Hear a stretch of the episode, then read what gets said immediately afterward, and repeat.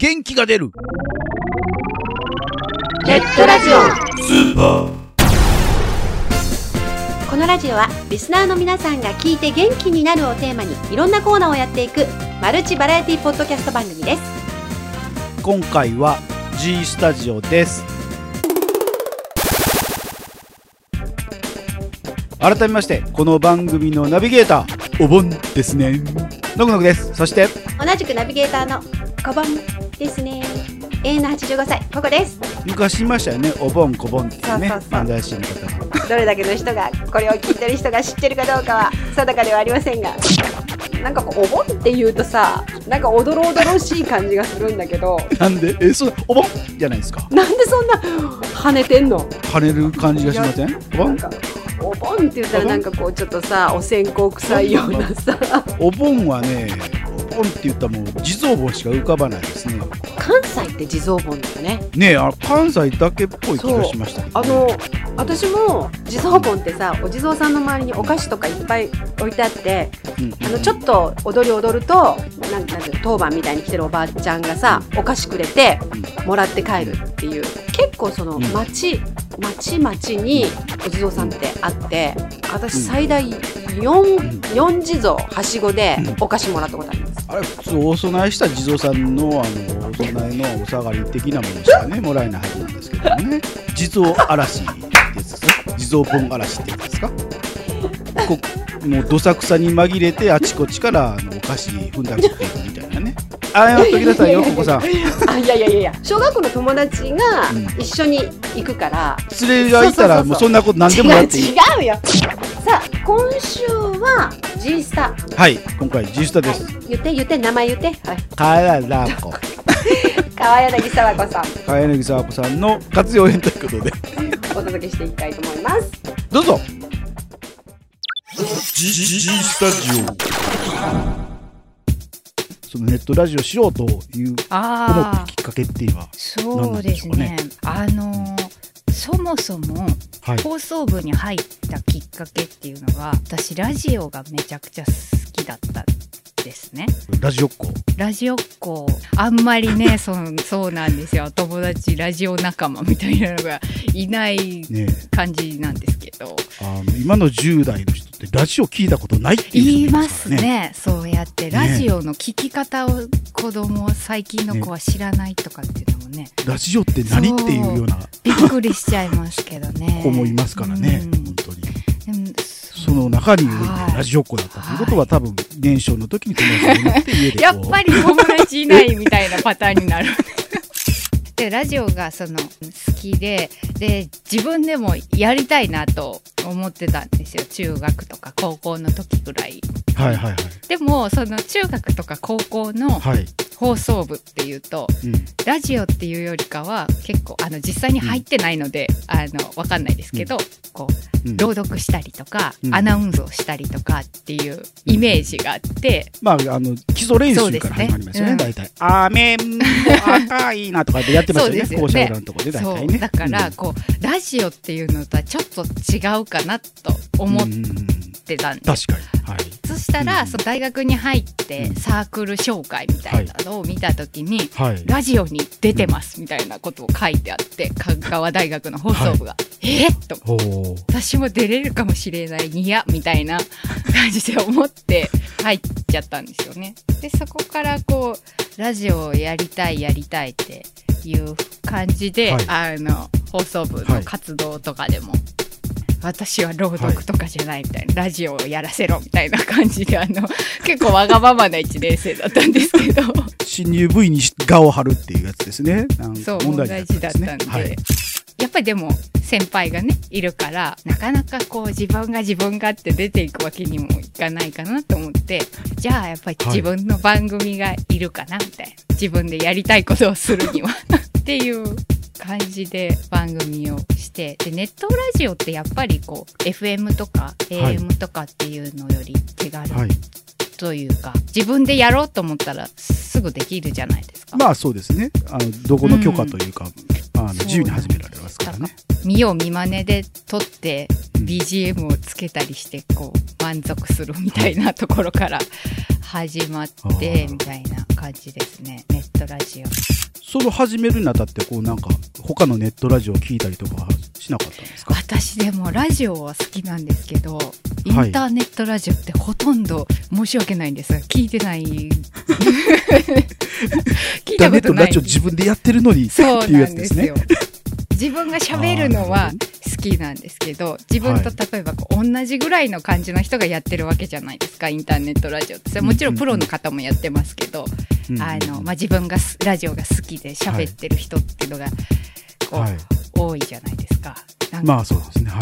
悔しい それを聞いてこうはい。なんか糧にするとかだったらあのいい感じというか、うんいいことなんでしょうけどはい。悔しいっていうところから あの聞いてやるかみたいな方にちょっと方向が相当やっぱ性格が歪んでますちょ,、よね。ちょっとあ、まあ、あの問題がねありますよね。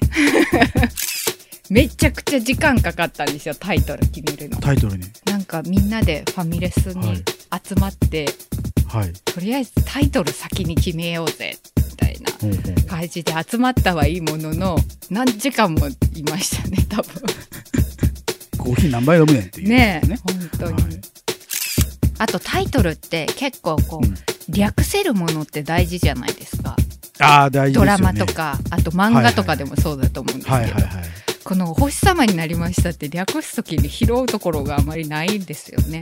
通常はどうされてるんですか？あのみんなの中でこう呼ぶ時はお星様だけになってますね最近あなるほど。それ略してるというかなんか部分的そうなんですよ。引用だけですそうよねなんですよ。だからちょっとこうそこがちょっと間違ったかなっていう気はしてますけどね。多分タイトルを最後にラジオってつければ、あそうですね。確かに。ううん。ん、川ラジとかねなんかそんな感じでつけられたんでしょうけどもね、なかなかそうなんでしたって感じですね。というか変えるつもりはないんですよねそういう意味では。タイトルはでもいやもう変えないですねはい。このまま。はい。思い出に残ってはいるこうなんかエピソードというかね、もう忘れられないわあのあの時のあれが的なものがあれば語っていただこうかなと思うんですけども。うあのそうやって言われたらどこでも同じこと言ってるんですけど。あのはい。番組でイベントを1個やったの前、はい。まあ、毎年何かしようっていうので、計画をしてるんですけどそれの中の一番大きいイベントっていうのが、はい。あの電車の中でラジオをするっていうのをしたんですけど、はい。香川県に琴平電鉄っていう私鉄があるんですけどはい。その電車の中でこう、はい。電車の車両1個貸し切って、あのラジオをしながらはいあの始発駅から終着駅まで行って帰るっていうイベントをしました。はいあの高松から琴平っていう、あのコンピラさんって知ってますか？ああ聞いたことあります。コンピラさんがあるところまであの行く電車なんですけど、こう一緒に行きながら、ここの駅はなんとかがあってねみたいなのを番組でしたりとか、あはいのはい。しつつ行って、はい。でこうお客さんともちょっと話しながら、うんうん。自分たちはあの電車の床座ってやったんですけどそれはあれですか、えー貸し切ったわけではあのいや貸し切って、お客さんは、はい。そのお星様になりましたの方で募集したんですよ。あ募集したお客さんという、一般のお客さんというよりはそうですね。リスナーさん。リスナーさん。はい。まあでもあのお星様になりました。知らない人も来たんですけどね。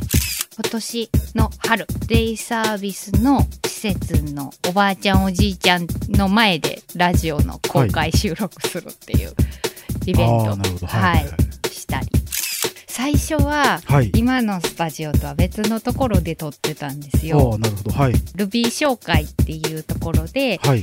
まあ、高松の人がいろんなネットラジオを配信するっていうはい。プロジェクトみたいなのに参加させてもらってはい。やってたんですけど、はそこでの分が一旦まあお休みっていうことになった時に、はい。次のどうするかっていううん お話になって、うんうんうん。まあ要は路頭に迷ったんですよね。ね。お星様になりましたが。はい。これどうするってなった時に、でもあの聞いてくれてる人がやっぱりいるから、うん。配信は止めたくないっていうことになって、そうですよね。はい。しゃあない。長井くんちで撮ろうっていう回があの一回あって。間にあの今のところとそのはい最初のルビー紹介で撮ってたところの間にですね、永井くんのお部屋で撮ってるラジオがありますそれはもう本当にあの貴重です永井くんね一回だ貴け重です。1回だけ。でもある意味でも一回で済んで永井君良かったですよねってそうですね。永井くん的には。これ見なんで俺見つのからなかったらいつまで永井君の位置って感じになりますよね。そう。そうなんですよ。その時当時は、ね。あのお星様になりましたメンバー、唯一の一人暮らしあの子だったんで。すごいもうなんか生贄的な感じですね。長い口いけるだろうみたいなはい。感じで撮ったんですけどなるほ私何にも言ってなかったのにはい。自分の母親が見に来たことあります。ある意味ドッキリですよね。ねえもう私はすごいびっくりしたんですけど。誰が読んだんでしょうね。誰が呼んだとかじゃなくって自分でその娘の動向をチェックしてたんだ、多分。リスナーとしてなんか聞いてるみたいなことを言ってて、普段から放送を聞いてらっしゃったお母さん。それも娘に内緒で。そうなんですよ。でなんか公開録音とかって書いてあるから来てみたみたいな、なんかは、はい。参観日の時にこうはいお母さんがすごいおしゃれしてきてなんか逆に変みたいなこう 恥ずかしさあるじゃないですか、はい。小学校の時とか。はいはいはい。あんな感じですよねもうこっていうかえお母さんお母さんおしゃれしてきてたんですか？うまあまあまあいい感じでした。よ普段より。普段よりはちょっと20%アップみたいなそうな格好してききましたいつも娘がみたいな雰囲気で来ました。だいぶ意識してますよね。来て見られることを意識した状態でそう来たってそうで感じですねまあ家で収録したらね。なんか隣の部屋からあなんかまだやってるわ的なね。ちょっとすすり泣きながら、もう何してるの、うん。このこの子はとかいう感じでね。うんあの聞こえたりとか聞いてるかもしれないですねけども。うん。クーラ、クーラ。ん？女の名前なのに。なんだ男か。クーラが男の名前でなんで悪いんだ？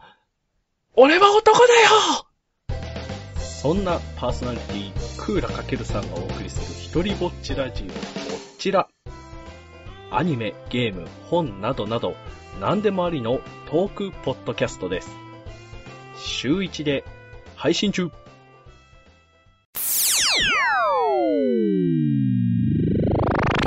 ラジコマ DY のパルベライズビートは毎週日曜日上質なおしゃべりとためになる情報そして笑いを全世界に向けて配信しています。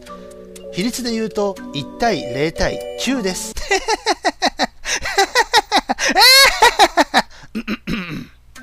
DY のパルベライズビートはシーサーブログで毎週日曜日更新中。詳しくはカタカナでパルベライズビートと検索。元気が出るネットラジオスーパー。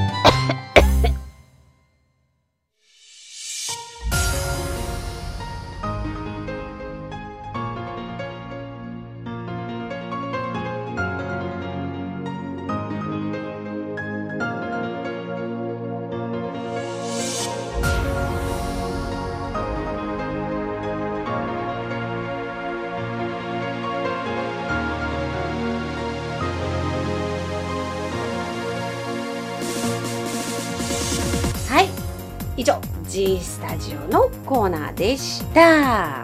はい。いいね。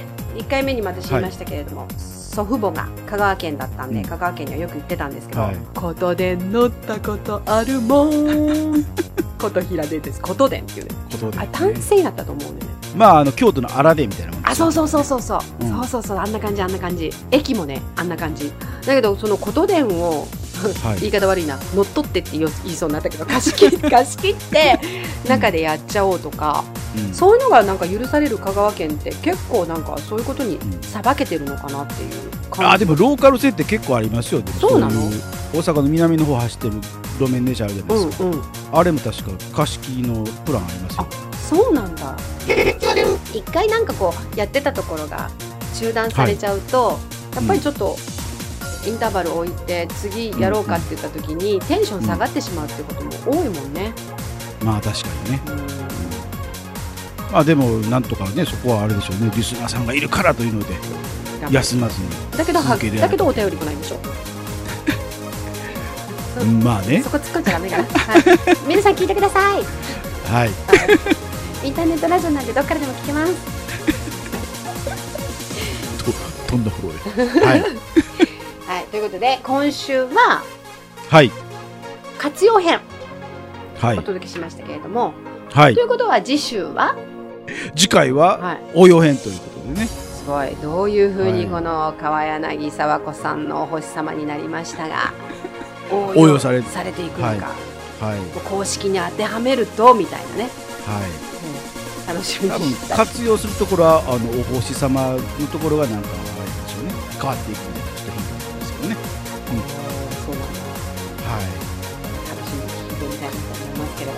はい。だけどねなんだっけ長いくんちで撮ったのもあったとかって言ったら、それ聞きたいなと思ったんだけどね、すごく、いや多分あのアーカイブに残ってるって言ってましたので。あそうなんですか。あのガサ入れすればガサ入れすれば 荒探しすれば出てきますよはい、はい。まあね、お母さんもこっそりじゃなくて堂々と聞きに来るというさ 川柳沙子さんのお星様になりました。ぜひぜひ皆さんもあのネットラジオで聞いていただいて、えーはい。こんな本読んでっていうのを川柳さんに投稿してあげてください。G スタジオのコーナーでした。はい。でここで番組からのお知らせです。この番組ではリスナーさんからのお便りをお待ちしております。番組サイトにあるメールフォームよりお送りください。また記事の更新はツイッターでもお知らせしてまいりますのでそちらもチェックしてみてください。チェックチェック。あっという間にお別れの時間になりました。お相手は？ノグノグと。ここでした。それでは次回更新までお楽しみに。それじゃあな。またな